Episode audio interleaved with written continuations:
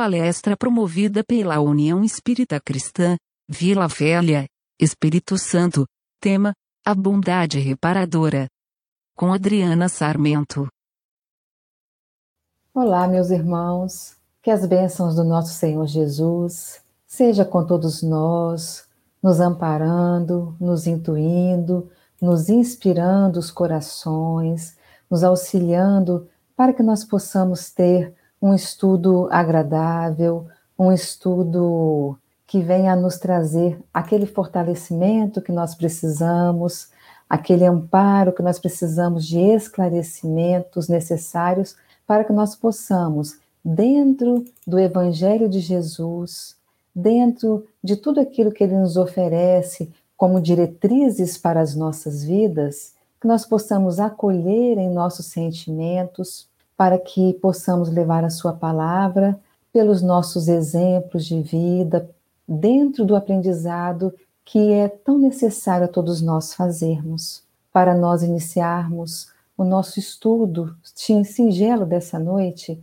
nós vamos fazer uma leitura do livro Pão Nosso, lição 53, que diz assim: Em Candeias, pelo qual sou embaixador em Candeias, para que possa falar dele livremente, como me convém falar. Observamos nesta passagem o apóstolo dos gentios numa afirmativa que parece contraditória à primeira vista.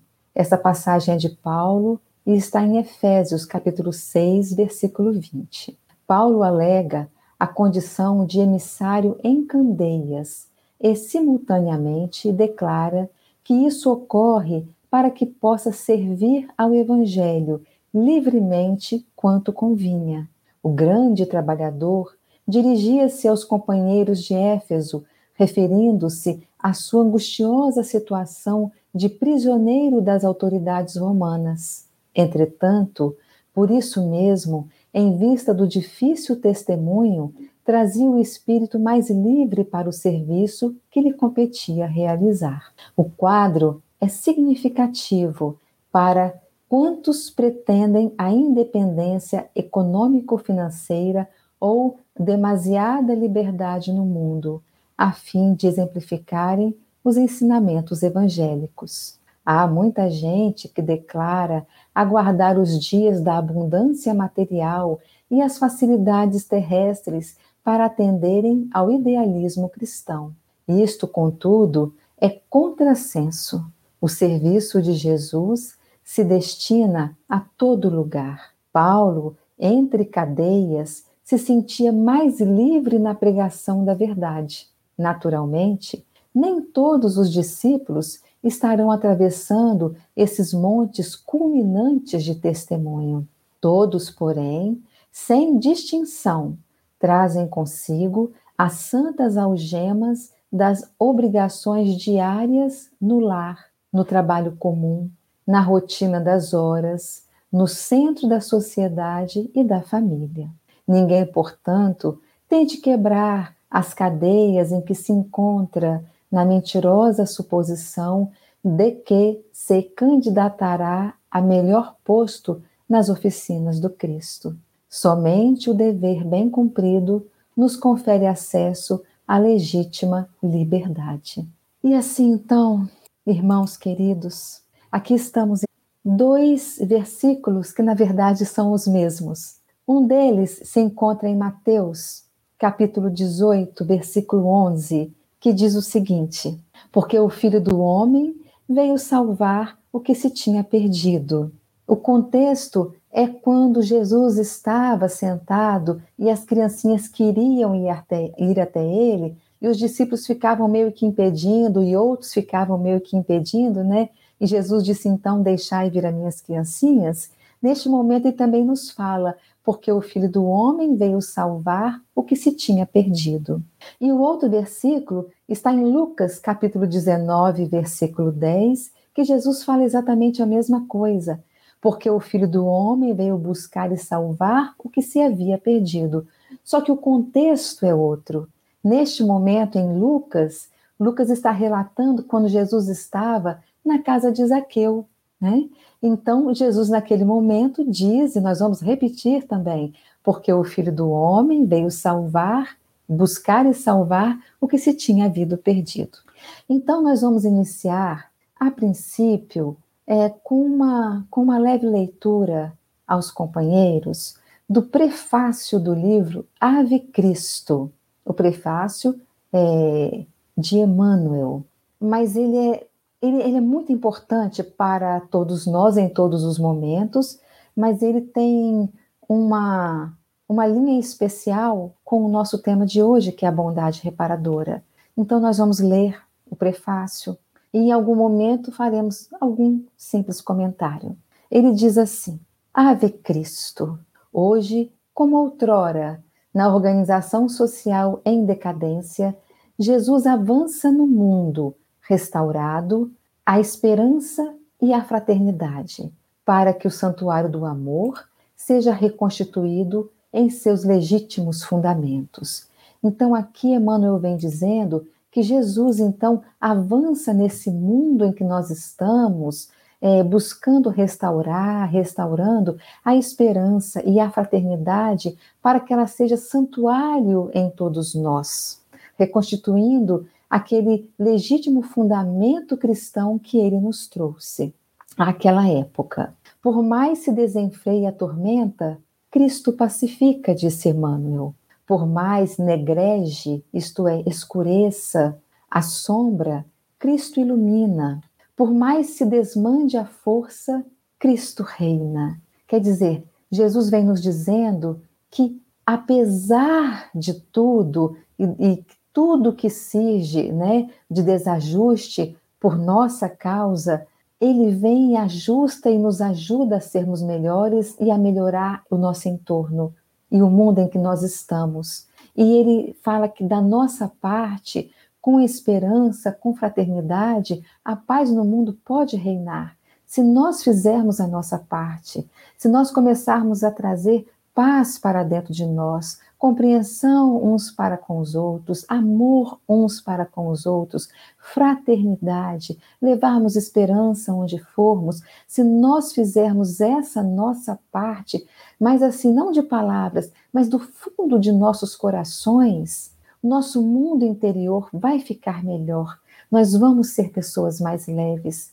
Aqueles que estão à nossa volta vão também viver com mais leveza, e assim por diante, essa cadeia vai acontecendo, porque é o que está acontecendo conosco, dos nossos benfeitores para conosco, a presença deles em nossas vidas, vendo que ainda somos tão crianças diante de Jesus, tão crianças pequenininhas diante de Deus, vendo quanto todos nós, eu me coloco à frente de todos, estamos ainda tão errados neste mundo, quanto nós precisamos melhorar, ele nos fala que ainda assim se fizermos a nossa parte com esperança, com fraternidade, o mundo pode ser melhor. No livro dos Espíritos ensina que o objetivo, um dos objetivos da nossa reencarnação, é nós darmos a nossa cota de colaboração para que a obra do Pai se estabeleça na Terra. Nós vamos falar isso mais adiante mais uma vez. Emmanuel continua dizendo assim: a obra do Senhor, porém, roga recursos de concretização da paz, pede combustível para a luz e reclama a boa vontade da orientação para o bem. A ideia divina requisita braços humanos, diz Emmanuel. A bênção do céu exige recipientes na terra. Então, Jesus está nos dizendo que nós precisamos ser esses recipientes dessas bênçãos de Deus que solicita braços humanos. Então, ele vem aqui nos reforçando: é necessário fazermos a nossa parte neste mundo em que nos encontramos, nos nossos limites, e cada um de nós tem um limite. Quantos conhecemos nesse mundo que são espíritos de tanto amor no coração e que nos dão tantos exemplos de boa vontade, de fé em Deus, de confiança em Deus e acabam contagiando a nós que estamos à sua volta é o que Jesus vem nos falando. Deus conta conosco. Jesus conta conosco neste mundo. E agora Emmanuel vem nos recordando mais uma vez que a ideia divina requisita braços humanos. E esses braços são os nossos. para que o mundo possa se tornar melhor. O Espiritismo, que atualmente revive o apostolado redentor do Evangelho, isto é, o que é redentor? É aquele que redime, que resgata, que liberta, né? Então vamos ler de novo. O Espiritismo, que atualmente revive o apostolado libertador, que é o Evangelho para todos nós, né? Em suas tarefas de reconstrução, clama por almas valorosas no sacrifício de si mesmas para estender-se vitorioso. Então, no próximo parágrafo, ele diz mais uma vez que o anterior, que o Espiritismo que veio para nos libertar, que veio para nos resgatar de nós mesmos, dos males que nós ainda trazemos, ele clama por almas valorosas que possam sacrificar a si mesmas. Então, ele nos convida ao próprio sacrifício. Silencia quando você quiser mais falar, mas que você souber que é algo que não é adequado. Corte em seu coração aquele sentimento que você viu brotar, que você sabe que não é adequado, mas que você viu que surgiu. Corte o sentimento. Cercear os pensamentos que não estão de acordo com o Evangelho. É o que Emmanuel vem falando para todos nós. Clama por almas valorosas no sacrifício de si mesmas. E nesse sacrifício nós vamos crescer também. É por isso que ele também nos orienta assim, porque ele quer nos ver crescer, sabe das nossas necessidades. Há chamamentos do Senhor em toda parte. Enquanto a perturbação se alastra é envolvente e enquanto a ignorância e o egoísmo, conluiados, isto é, aliançados, erguem trincheiras de incompreensão e discórdia entre os homens, diz Emmanuel, quebram-se as fronteiras do além para que as vozes inovidáveis dos vivos da eternidade se expressem, consoladoras e convincentes, proclamando a imortalidade soberana e a necessidade do divino escultor que é Jesus em nossos corações, a fim de que possamos atingir a nossa fulgurante destinação na vida imperecível e ele nos fala então que só assim, ele fala que o exemplo dos filhos do evangelho, que são aqueles mártires do passado, né? Nos tempos pós-apostólicos, nos inspire hoje a simplicidade e o trabalho, a confiança e o amor, com que saibam abdicar de si próprios em serviço do Divino Mestre. Mais uma vez, nesse pequenino texto, Emmanuel nos falando para nós abrirmos mão de nós mesmos para servir a Jesus. Que saibamos quanto eles, diz Emmanuel, transformar espinhos em flores e pedras em pães, nas tarefas que o alto depositou em nossas mãos. Hoje, como ontem, Jesus prescinde, quer dizer, Jesus dispensa, Jesus passa sem as nossas Prestem atenção nas palavras que Emmanuel vai usar agora. Ele fala que Jesus dispensa das nossas guerrilhas de palavras, das nossas tempestades de opinião, do nosso fanatismo sectário e do nosso exibicionismo nas obras de casca sedutora e miolo enfermiço. Emmanuel não puxou uma orelha, não, ela puxou as duas nossas. Ele falou das nossas guerrilhas de palavras, tempestades de opinião, fanatismo sectário, exibicionismo de casca. Ele fala de casca, sedutora e miolo enfermiço. Quer dizer, precisamos consertar tudo isso, né? Não em todos nós, porque muitos já não são assim, mas em alguns, em alguns de nós. O excelso benfeitor, acima de tudo, espera de nossa vida o coração, o caráter, a conduta, a atitude, o exemplo, o serviço pessoal incessante, e ele fala únicos recursos. Ele não fala que são alguns, únicos recursos com que poderemos garantir a eficiência de nossa cooperação em companhia dele, Jesus, na edificação do reino de Deus. Suplicando-lhe assim nos ampare o ideal renovador, nos caminhos de árdua ascensão. Então, ele vem nos dizer que a nossa ascensão não é simples não é fácil, ela é árdua, ela solicita esforço da nossa parte, porque teremos que vencer as nossas próprias imperfeições, nos caminhos de árdua ascensão que nos cabe trilhar. Repetimos com os nossos veneráveis instrutores dos primeiros séculos da Boa Nova. Então Emmanuel repete com os instrutores dizendo assim: Ave Cristo, os que aspiram à glória de servir em teu nome te glorificam e saúdam. Emmanuel. Então, meus irmãos, Emmanuel, com essas palavras, vem nos convocar e nos trazer ainda mais a consciência de que precisamos realmente abrir mão de nós mesmos para podermos abraçar essa causa de Jesus neste mundo e fazermos, cada um de nós fazermos a nossa parte. Um teólogo suíço de nome Alexander Vinet disse um dia: só o Evangelho restitui a alma, a mais devastada das almas, todo o verdor da juventude, toda a frescura das impressões da infância, toda a pureza, e assim ele delonga no seu texto. Jesus nos disse: Deixai vir a mim os pequeninos. E o Evangelho segundo o Espiritismo nos ensina que os pequeninos que Jesus disse são os aflitos, os infortunados que somos todos nós. Então ele fala: Deixai vir a mim todos que estão aflitos e infortunados, e eu vos aliviarei. Deus, o nosso Criador, quando ele nos deu a vida, depositando em nós energia vital, é sobretudo pela bondade que essa energia se manifesta.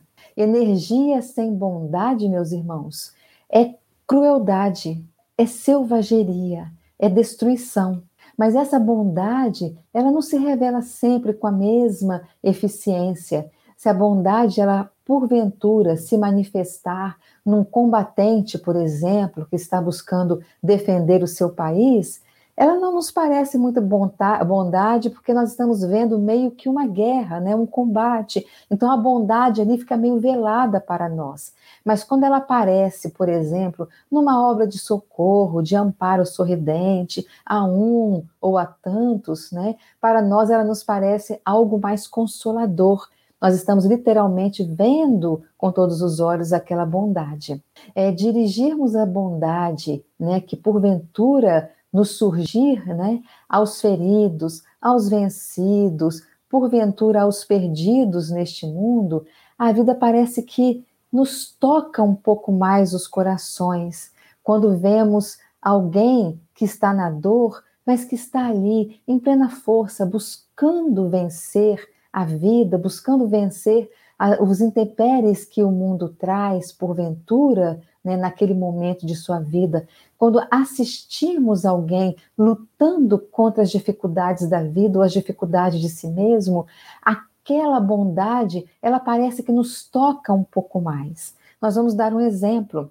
Vamos pensar, por exemplo, numa árvore e numa floresta, certo?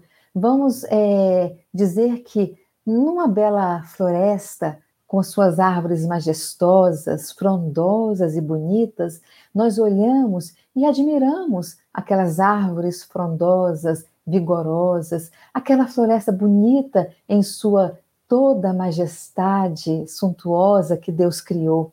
Mas se por acaso surge um furacão e começa a balançar aquelas árvores de um lado para o outro, nós começamos a tomar a dor daquelas árvores e começamos a nos apiedar daquelas árvores que estão sendo, sendo lançadas né, de um lado para o outro, ou de um canto ao outro, vendo seus galhos quebrados, e de repente nós começamos a assistir aquele tronco que resiste à ventania, que resiste à tempestade. E agora, quando nós conseguimos enxergar que tem algumas árvores ali, ou tantas, ou muitas, que apesar da tempestade do furacão, elas resistem de forma vigorosa, de forma intensa, nós começamos a olhar com outros olhos, vendo aquela resistência, aquela força, aquela perseverança de viver, aquela perseverança de não se deixar abater.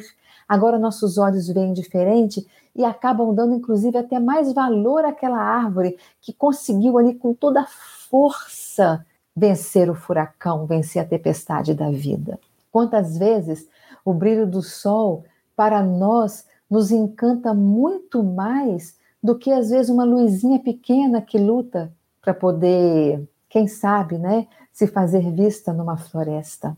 Existem pessoas que, quando sabem que alguém está sofrendo, já pensam logo em ajudar. Existem aqueles no mundo que vão ao ouro com muita sede. Existem outras pessoas que são atraídas pela infelicidade do próximo para contemplar. Existem uns que vêm para ferir, para destruir, outros que vêm para cuidar das feridas, para buscar aliviar a dor daqueles que padecem. Tem uns que declaram ao mal uma guerra pacífica. E aqueles pequeninos esforços que fazem, eles não desanimam diante mesmo que do maior mal que possam encontrar. E essa luta com sua bondade, buscando realmente fazer com que o bem prevaleça, acaba não deixando desanimar aqueles que realmente desejam que a bondade impere no mundo, ainda que ela seja uma gota no oceano, ainda que ela seja aquela gotinha que o beija-flor leva no bico para apagar aquele incêndio da floresta, conforme nos conta a fábula. Mas não se deixam desanimar pelo mal que ainda existe em nosso mundo. E quando os céticos veem aqueles que creem, desde os tempos antigos, eles tomam os que creem como loucos, cegos, dependentes, frágeis, riem da sua candura, da sua inocência, da sua pureza, né? Tem uns que exploram quando veem que o outro é um pouco mais inocente, que é um pouco mais é, é, aparentemente frágil e frágil e acabam tentando se fazer vencer em cima dos frágeis, nos ensina Emmanuel, se fazer é, usar dos frágeis e daqueles que são mais inocentes, que não veem tanta maldade no mundo, para que possam se sobressair. E Emmanuel fala: que pena, que como se pode lamentar desses que ainda estão no mundo assim, porque sua vez de sofrer vai chegar, a sua dor vai chegar. Se hoje busca usar de um que é um pouco mais inocente, um dia este vai encontrar outro que vai usar de si também e vai também lhe levar alguma dor, mas é assim então o aprendizado vai chegar. E Emmanuel fala que assim será com todos nós se agirmos dessa forma. E ele nos convida a agir diferente dentro dessa bondade reparadora a que nos convida. E ele fala: o mundo que nós vivemos se organizou é, em obra reparadora. Podemos observar tantas obras que buscam acolher as misérias físicas, as doenças, a pobreza, as misérias morais, aqueles que têm pouca vontade, aqueles que são enfermos do coração, e tantas outras obras existem de amparo a todos e tantos que somos nós nesse mundo necessitados. E também a mensagem nos conta que a misericórdia, ela sempre vem caminhando junto com aquele que foge à lei divina. Porque aquele que foge à lei divina, ele está sofrendo, ele está no seu momento de dor, ele está no seu momento de aflição espiritual, pensando que está vencendo, pensando que está ganhando, pensando que está se sobressaindo perante os outros, mas na verdade, diante das leis de Deus, ele é mais um filho de Deus que está incorrendo em erro. Mas Deus, na sua bondade suprema, convida então que a misericórdia acompanhe esta irmã, esse irmão que estão nesse caminho. E a bondade nós devemos e podemos e precisamos buscá-la desde cedo. Na segunda carta que Paulo escreve aos Coríntios, capítulo 4, versículos 8 a 10, ele diz assim: Em tudo somos atribulados, mas não angustiados, perplexos, mas não desanimados, perseguidos, mas não desamparados, abatidos, mas não destruídos, trazendo sempre por toda parte a mortificação do Senhor Jesus no nosso corpo, para que a vida de Jesus se manifeste também em nossos corpos. Não estamos falando em, para os pequeninos, apresentar todas as tristezas do mundo, mas também nós não podemos ocultar dos pequenos, que são as crianças, os pré-adolescentes, os adolescentes, os maiores um pouquinho, nós não devemos apresentar toda a tristeza do mundo, mas também não devemos ocultar toda a tristeza do mundo. Para cada idade, para cada grau de consciência na vida, nós devemos sim apresentar tudo o que acontece no mundo na medida de cada idade da criança e quando ela for crescendo. Não podemos ocultar. Uma boa medida para mostrar o que podemos é, fazer para colaborar com o Criador, mostrando desde pequenininho, né, é, que existem pessoas no mundo, criaturas no mundo, animais, plantas, coisas que sofrem. E iniciarmos os pequenos a essas delicadezas da vida, porque se um jovem chegar na sua adolescência sem saber que existem dores na vida, se ele nunca tiver vivido a dor e se não for apresentada para este jovem a dor, quando ele se deparar diante de seus algozes, que são as dores da vida, porque um dia vai surgir, ele estará ignorando a lei da dor. E nós estaremos então tirando dele, na sua pequenez, diversos minutos que ele poderia ser útil, aprendendo com seus responsáveis a fazer o bem desde pequeno. E nós estaremos tirando dele essa experiência para quando se deparar com a dor, saber que existe dor no mundo, saber que muitos há duros golpes, há duros sacrifícios, mas conseguem enfrentar e vencer as dores, sem, sem incorrer em erros perante as leis divinas. Precisamos, meus queridos irmãos, desde pequenininhos, começar a apresentar a estes pequenininhos, né? Não é desde pequenininhos, aos pequenininhos, na medida exata, as dores do mundo. Dividir um brinquedo, doar um brinquedinho, doar uma roupinha, e assim a gente vai crescendo, a sandalinha, e assim a gente vai crescendo, ensinando desde pequeno essa bondade que Jesus nos ensina que ela é reparadora. Se alguém ignora o sofrimento do outro, como é que ele vai ajudar o outro? Se ele ignora que o outro sofre? Como vamos ajudar alguém se não soubermos que alguém está sofrendo? Precisamos conhecer a dor do outro. A juventude e a dor elas podem sim se encontrar desde cedo nessa vida, porque a dor, ela amadurece, ela instrui, ela firma a alma, e é nesse momento que nós começamos a conhecer o sentimento de quê? De humanidade. Como que nós vamos nos tornar seres mais maturos se quando nós vemos a dor, ela ainda é para nós como se fosse um vento que passasse por nós e sequer tocasse nossos corações. Como que nós vamos amadurecer se a dor que existe no outro e no mundo sequer nos toca os sentimentos? Nós precisamos não esperar que a dor bata a nossa porta para conhecê-la e ampará-la. Nós precisamos buscar a dor onde ela se encontrar.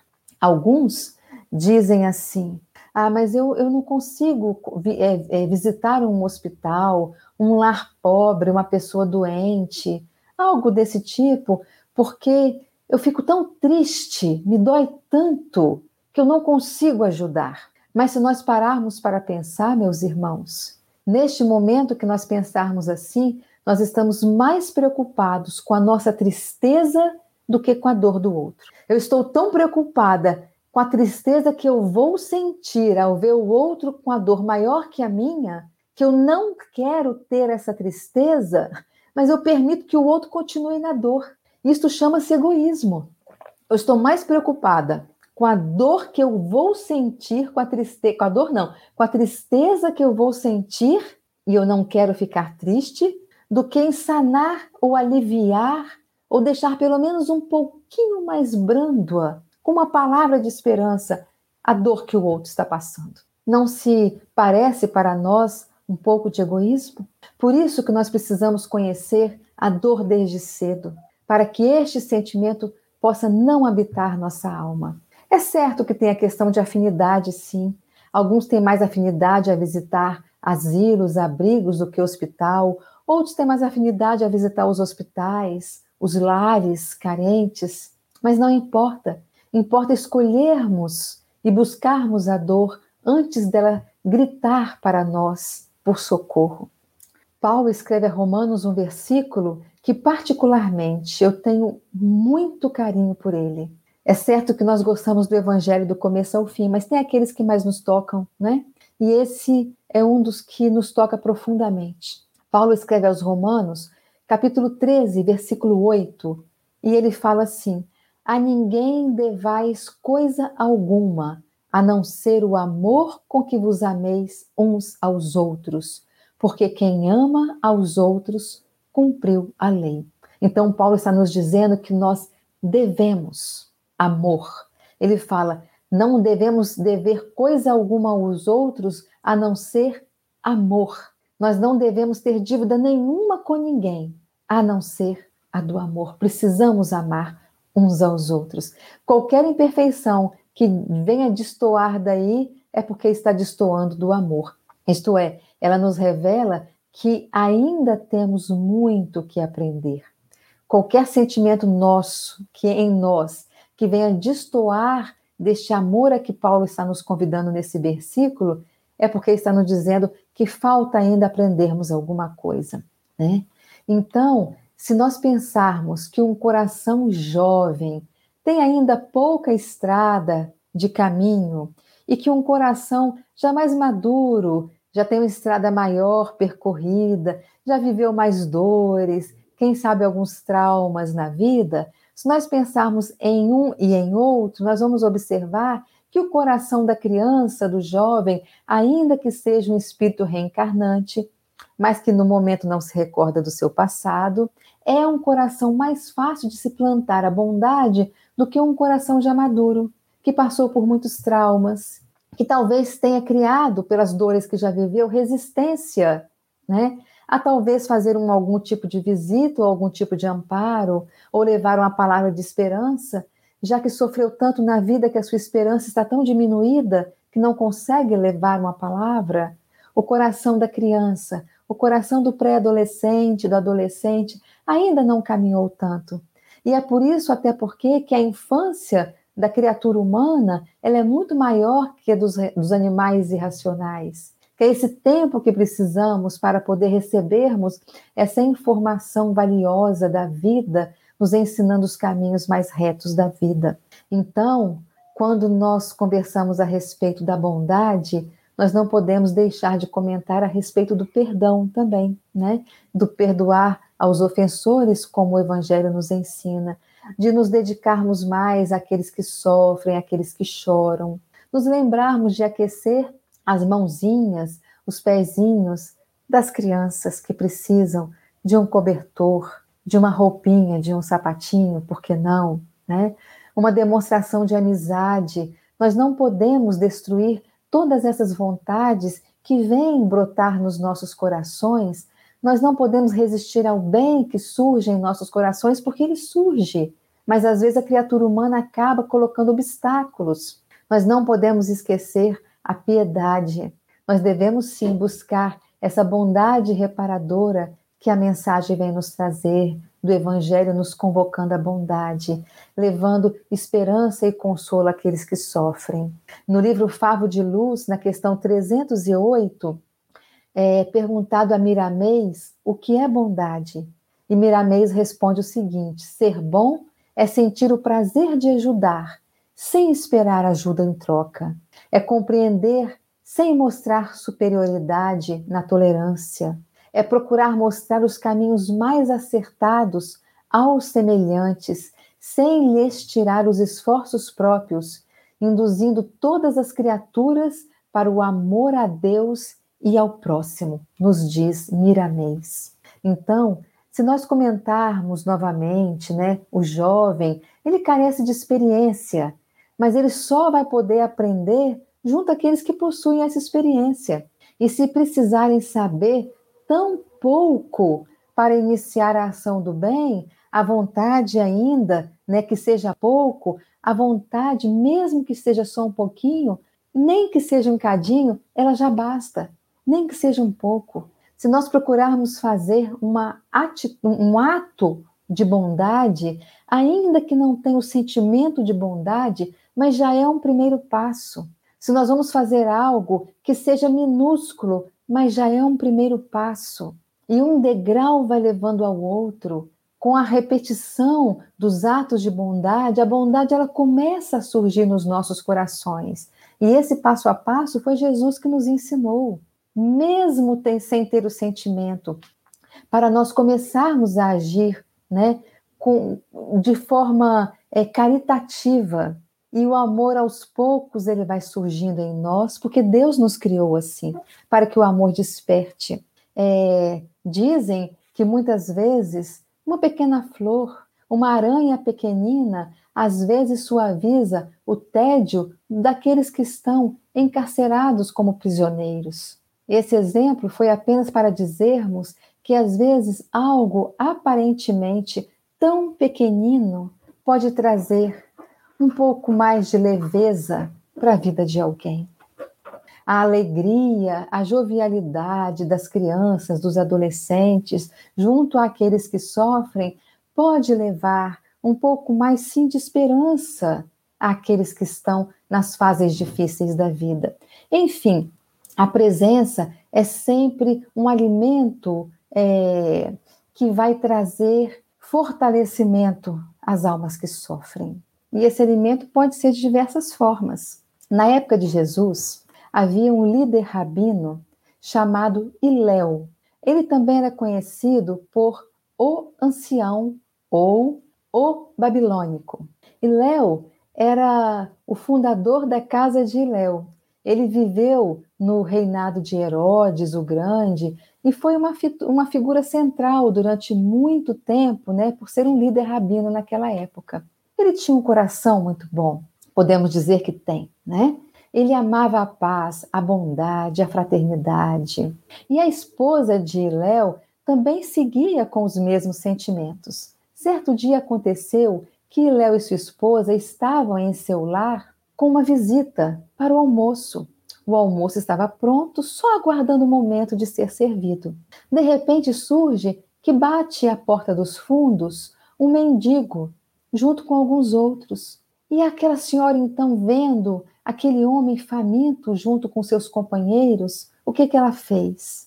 Ela foi até a cozinha, meus irmãos, pegou toda a refeição que havia preparado para a visita, entregou àqueles homens se despediu deles generosamente. Foi até a sala e, não deixando que a visita percebesse o que ela tinha feito, ela pediu desculpas à visita. Disse que, por sua causa, o almoço estava um pouquinho atrasado, mas que daqui a pouco iria servir. E foi rapidamente para a cozinha começar a preparar um novo almoço. O seu marido e Léo, percebendo, né, pelas frestas das portas e das janelas, o ato de bondade de sua esposa, Discretamente pediu licença à visita, foi até a cozinha e a abraçou afetuosamente, lhe deu um singelo beijo na face, comungando daquela bondade que a sua esposa acabara de praticar. A frase que Léo sempre dizia, aconselhando a toda mocidade que estaria, porventura, próximo a ele, naqueles momentos que palestrava, a frase de Eléu era a seguinte: curta, mas perfeita. Ele dizia assim: Seja bom, meu filho, seja bom, meu filho. Era a frase que ele dizia para todos os moços e moças e jovens e crianças na sua época. Quanta coisa, meus irmãos, seriam resolvidas se nós pudéssemos tornar, tomar essas palavras por regra da nossa conduta. Seja bom, meu filho. Porque bondade é o que todos nós que sofremos, suspiramos, porque todos nós sofremos. Todos nós desejamos bondade para conosco, compreensão para conosco, que o outro aceite a nossa opinião, que o outro aceite o nosso jeito de ser. Mas a mensagem nos fala para nós fazermos ao outro aquilo que gostaria que o outro nos fizessem. Foi o que Jesus nos ensinou no Evangelho. Então, que possamos também compreender o outro como gostaria que o outro nos compreendesse, aceitarmos o ponto de vista do outro como gostaríamos que o outro aceitasse nosso ponto de vista, e assim por diante. E era o que Léo pregava naquela época, junto com sua esposa, a todos à sua volta. Nós, assim, abrirmos os nossos olhos e cultivarmos é, com a percepção um pouco mais delicada o sofrimento humano. Nós buscarmos aprender a tocar na ferida do outro com perícia. Seria tão bom. Seria tão bom conseguirmos chegar perto de alguém que sofre e com delicadeza, com perícia, tocarmos na sua ferida, com bondade, com desejo de ajudar. Será que isso seria tão difícil nós fazermos? E, no entanto, seria a coisa mais humana a nós fazermos. A bondade, ela acaba enxergando uma linha que o outro caminho não vê. A bondade anima e diz ao outro, sabe o quê? Você não está esquecido. Eu me lembro de você, eu estou lembrando de você, tanto que estou aqui, presente, tanto que estou aqui telefonando para você, tanto que estou te buscando, ao invés de esperar que você procure por mim. A bondade fala isso. Você não está esquecido. E quando a bondade nos diz assim, e fala assim para o outro, e muitas vezes ela fala assim para nós, porque nós precisamos de bondade. Nós levamos bondade, mas nós quantas vezes somos os mais necessitados de bondade? E Deus vem então e nos apresenta numa figura de homem a bondade, a misericórdia, o amor que nos enviou ao mundo, que é Jesus. Quando ele nos fala para amarmos uns aos outros como eu vos amei, porque ele é a referência sublima, sublime. Como eu vos amei, nos disse Jesus na sua sabedoria. E André Luiz, no livro Respostas da Vida, na lição chamada é, Doações Mínimas, é, ele nos diz alguns pequenos exemplos de coisas que nós podemos fazer. Então, ele fala para nós não subestimarmos as pequenas doações. Ele fala assim: o prato frugal que você oferece a alguém será provavelmente o recurso que ele precisa para não cair em inanição. A peça de vestuário que você entregou àquele companheiro que se encontra em penúria terá representado o apoio providencial que se livrou de uma moléstia. Às vezes aquela roupa chega na hora exata em que a moléstia iria se instalar. Mas como nós chegamos com agasalho, mas como, quando, mas como alguém chegou com agasalho, a moléstia não se instalou. E aqui nós vamos parar para lembrar de uma de um conto que diz de um rico e de um pobre. O rico estava chegando em seu palacete e havia um pobre deitado em sua calçada. Era uma noite muito fria, muito fria. E então o rico parou e virou para o, aquele pobre mendigo em sua calçada e perguntou: Meu irmão, você não sente frio? E ele falou assim: Sim, meu irmão, eu sinto frio, muito frio. Mas e como que você faz? Olha, são tantos anos nas ruas que eu acabei me acostumando. Então eu me encolho um pouco e com esses velhos trapos eu consigo me aquecer. E o rico falou: Não, eu vou entrar em casa e vou trazer um cobertor para você. E o homem disse: Muito obrigado. O rico então entrou em casa para pegar um cobertor e se deparou com algumas coisas para serem feitas, algumas resoluções importantes para tomar, se distraiu e esqueceu de levar o cobertor. No outro dia, enquanto tomava o seu café da manhã, ele se lembrou do mendigo e do cobertor. Rapidamente pegou o cobertor, correu até a calçada, procurou pelo mendigo e ali então ele encontrou não o mendigo, mas tão somente o corpo que ele habitava.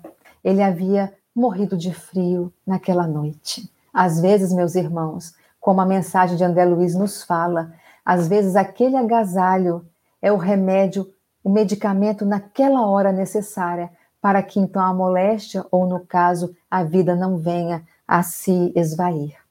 Uma pequena porção de remédio, às vezes, pode, naquele momento, acabar por não deixar que alguém caia em doença grave. Uma visita grave que se faz a um, uma visita é, rápida que se faz a um enfermo grave pode ser, naquele momento, o estímulo inesperado que precisava para poder tirá-lo do, do desânimo e se reerguer em suas próprias forças. Uma mensagem ligeira, um telefonema, uma ligação para alguém que está em dificuldade com palavras de reconforto, muitas vezes é provavelmente a âncora de esperança que ele precisa para poder sobreviver.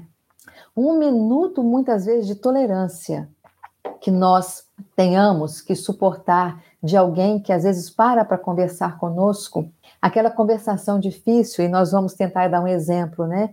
Às vezes nós estamos quase saindo de casa, o telefone toca, ou estamos saindo e encontramos alguém, temos um horário marcado, aquela pessoa nos aborda, começa a conversar e vai esticando a conversa, e nós queremos ouvir, queremos conversar, e aquela pessoa nos abordando, não nos deixando ir, né? Não desliga, não nos deixa passar, não encerra a conversa, não percebe que estamos com pressa. E nós ficamos ali, né, desejando num ato de caridade colaborar com aquela pessoa, e André Luiz fala: quando isto acontece, na grande maior parte das vezes, nós pensamos que estamos fazendo uma caridade para essa criatura que está à nossa frente. Mas André Luiz continua: na verdade, muitas vezes, na sua grande maioria, esta pessoa que está nos telefonando, que ele está nos abordando para conversar, é que está nos salvando de um acidente que nos aconteceria logo adiante. Mas nos impedindo de ir, nós vamos, entre aspas, atrasar a chegar naquele local, a passar por aquele local e o acidente será evitado. Quantas vezes isso pode nos acontecer? E André Luiz fala que muitas das vezes, não raro, eles estão nos salvando de um mal maior. E assim, então, poucas frases às vezes de tolerância pode muitas vezes elevar uma criatura que sem sabermos estava pensando no suicídio, mas porque tivemos um pouco de tolerância em ouvir ou falar, essa criatura agora não mais pensa no suicídio ou não cai em delinquência, diz André Luiz. E aquele então instante né, que nós possamos doar de caridade para com o outro, ou que o outro doa de caridade para conosco, também necessitados, é aquele momento da nossa própria renovação, da nossa própria. É, pouco mais de burilamento da alma para nós naquele momento, que estamos buscando vencer a nós mesmos, vencer a nossa vontade para naquele momento fazer a vontade de Deus. Então, André Luiz fala para nós não menosprezarmos nunca estas que ele chamou de mini doações, porque o seu concurso, que é supostamente insignificante, pode ser, ele chama de ingrediente complementar que esteja faltando para a nossa salvação. E nós vamos recordar uma lenda árabe que nos conta o seguinte: é, Havia um senhor chamado Zantur. Ele era um árabe muçulmano e cumpria os seus deveres religiosos e fazia suas cinco orações diárias, né? E no fim de cada dia ele ia uma vez até a mesquita. E uma das vezes que ele subia até a mesquita, ele se deparou com um mendigo que lhe pediu esmola. E Zantur, então, é, prontamente ele tirou da sua túnica uma moeda e acabou que deu aquela moeda para o mendigo, sentou-se ao seu lado e começou a conversar com ele, perguntando por que, que ele estava naquela situação, se ele poderia ajudá-lo em algo mais, com um trabalho, com uma outra ajuda, né, para poder ele sair daquela situação de mendicância. E aí foi a conversa se esticando, até que no meio do caminho da conversa, aquele mendigo, supostamente, se transforma então num Elohim, né? O Elohim é o anjo da, da cultura cristã. E ele então diz a Zantur: Eu não sou mendigo, Zantur, sou o enviado de Alá. E eu vim ao mundo para testar a bondade humana. E Alá me disse que para aquelas pessoas que fossem boas comigo, que eu poderia conceder um grande desejo: o direito de ficar cinco minutos na gruta do destino. E na tradição, a Gruta do Destino é onde fica o livro da vida. E nesse livro da vida está ali o nome de todas as pessoas do planeta com seu passado, presente e futuro. E essa gruta é um, um local fechado de forma hermética, e ali ninguém entra e ninguém sai, né, sem ordens de Alá. E Zantu então havia conseguido nesse momento a permissão de entrar e ficar cinco minutos na gruta diante do livro da vida. E mais, o anjo deu a ele, o Elohim deu a ele, uma pena, que seria hoje uma caneta, e um apagador. Ele poderia apagar o seu futuro e escrever o que ele quisesse no seu futuro, porque iria acontecer. E no instante, Zantur se viu, se, se viu dentro da gruta. E lá então, ele viu aquele livro enorme na sua frente e abriu a primeira página e viu a letra A e observou que o livro estava em ordem alfabética. E na letra A ele viu o um nome, Abdul, e se lembrou que Abdul foi um juiz que havia condenado o Zantur, né, porque ele não havia pago uma dívida. E, embora Zantur tivesse feito um ato bom para o mendigo, ele se viu numa grande oportunidade de vingança a Abdu. E viu, procurou olhar o futuro de Abdu e viu que era um futuro de glórias, de riquezas, de felicidade, porque Abdu era um juiz e era um homem muito bom e muito justo. Então Zantur foi lá, no futuro de Abdu, apagou e escreveu um futuro de grandes dificuldades e de sacrifício. Então Zantur continuou folheando o livro e chegou na letra S. E na letra S ele viu o nome Samira. Ele lembrou, Samira tinha sido noiva dele. Olhou o passado, olhou o presente e falou: É Samira, aquela que foi minha noiva. Samira havia, na época que ele tinha sido preso, desfeito o noivado, porque ela havia se decepcionado, ficado muito triste com aquela prisão de, de Zantur devido ao não pagamento das dívidas. Ela desfez o noivado. Então, é, Zantur olhou o seu futuro, viu que era um futuro belíssimo de conquistas, apagou o seu futuro e colocou um futuro cheio de dificuldades e sofrimento. Chegou então na letra Z e ele viu seu nome, Zantur.